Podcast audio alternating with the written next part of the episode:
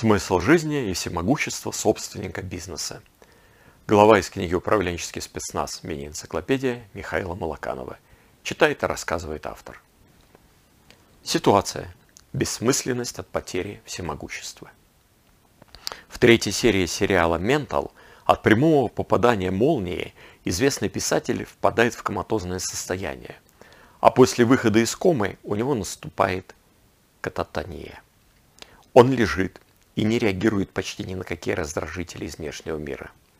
Чтобы вернуть к жизни, пациенту создают приятную, привычную для него обстановку. Окружают знакомыми вещами, приглашают в палату близких ему людей, дают все, что связывает его с внешним миром, всячески лелеют его.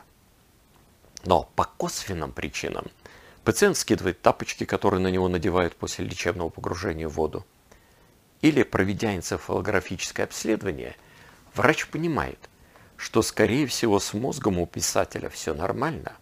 Он просто находится в состоянии глубокого сна. И что-то внутри не дает ему проснуться. Поговорив с его близкими, прочитав его изданную незадолго до инцидента книгу под названием «Книга судей», врач понимает, что этим чем-то является чувство вины.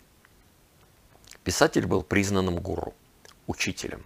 В своих книгах он осмысливал природу человека и побуждал к ее совершенствованию. И он чувствовал себя немного Всевышним, немного творцом судеб других людей. У него всегда были любовницы, но жена закрывала на это глаза. Последнее же увлечение оказалось слишком глубоким, таким, что писатель почувствовал вину перед обеими женщинами – и заметался.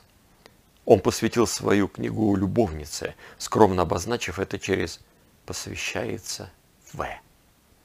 Но жена оскорбилась такой пощечине, так как впервые он перешел грань, вынес на публику свои дополнительные отношения. С любовницей пришлось порвать. Он почувствовал себя недостойным, несовершенным, а несовершенство человеческой природы угнетало его. Он всегда боролся с ним и в себе, и в других, преодолевал свои страхи, побуждал других преодолевать их страхи. И в тот день в смятении чувств, отдыхая в горах, во время грозы он повел жену к самому краю обрыва. Что из того, что жена страшно боялась молний? Человек ведь должен преодолевать свои страхи. Поразившая их обоих молния для жены оказалась смертельной. И писатель погрузился в глубокий спасительный сон. Возвращаться к реальности означало бы переживать невыносимое чувство вины теперь еще и за смерть жены. Плюс ощущать бессмысленность жизни в связи с утратой всемогущества.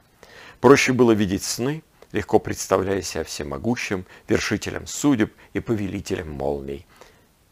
В фантазиях у края того злочастного обрыва. Но вместе – фантазиях живой женой.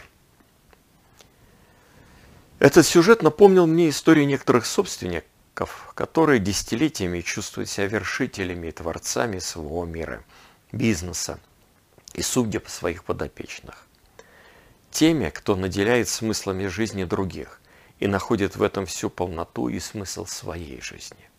И через какое-то время они начинают заниматься больше не бизнесом, а самими собою и совершенствованием человеческой природы окружающих. Ситуация. Способы привести всех к осмысленности и совершенству.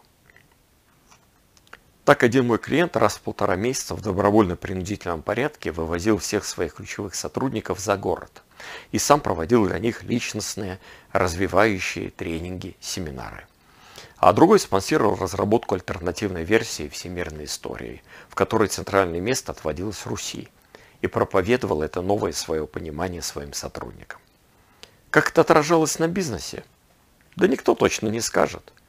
Но ни систем постановки ясных целей, ни систем отчетности у них не было.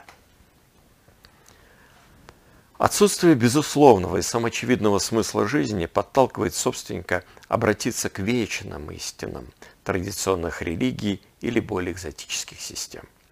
На первом этапе он обычно делится своими находками только с избранными, или когда, к слову, случиться, но на втором начинает раз, два, три месяца вывозить всех желающих на загородные занятия, где сам читает лекции, проводит семинары, пробует проводить тренинги. На третьем этапе пусть расцветают все цветы. Духовные ритуалы входят в компании, в повседневную в практику. Сотрудникам выдается список литературы с обязательно прочтением, последующими групповыми обсуждениями. А все, более, все более-менее заметные гуру и мастера обязательно отмечаются в его компании на каком-нибудь мероприятии. Появляется ощущение смысла жизни, хотя бы смысла жизни собственника, как учителя. Но не всегда этот смысл эффективно укладывается в текущий смысл бизнеса. Появляется большая личностная определенность собственника, но определенность в бизнесе тает. И в какой-то момент обычно наступает ситуация выбора, когда созданный таким образом собственником мир, бизнес наполняется противоречиями.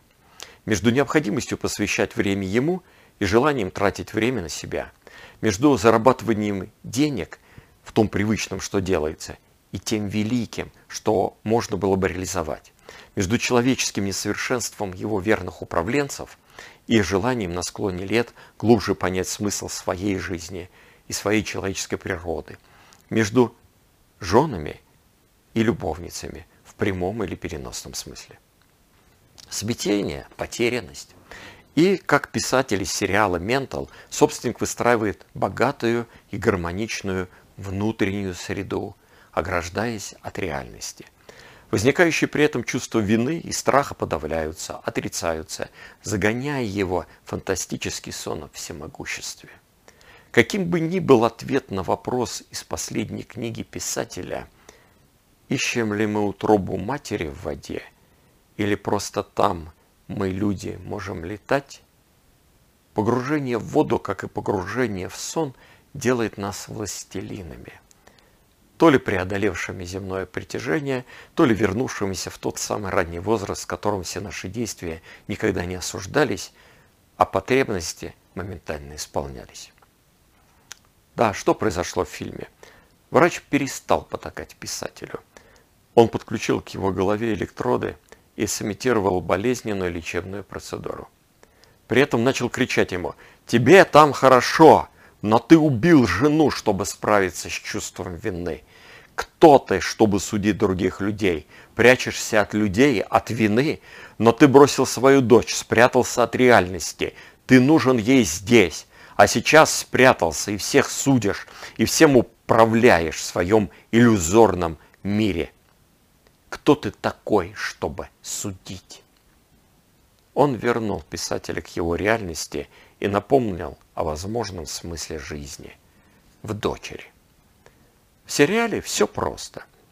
И аппаратуру можно к пациенту подключить, и койки его привязать, и провокативную терапию использовать. Собственникам по понятным причинам так не получится.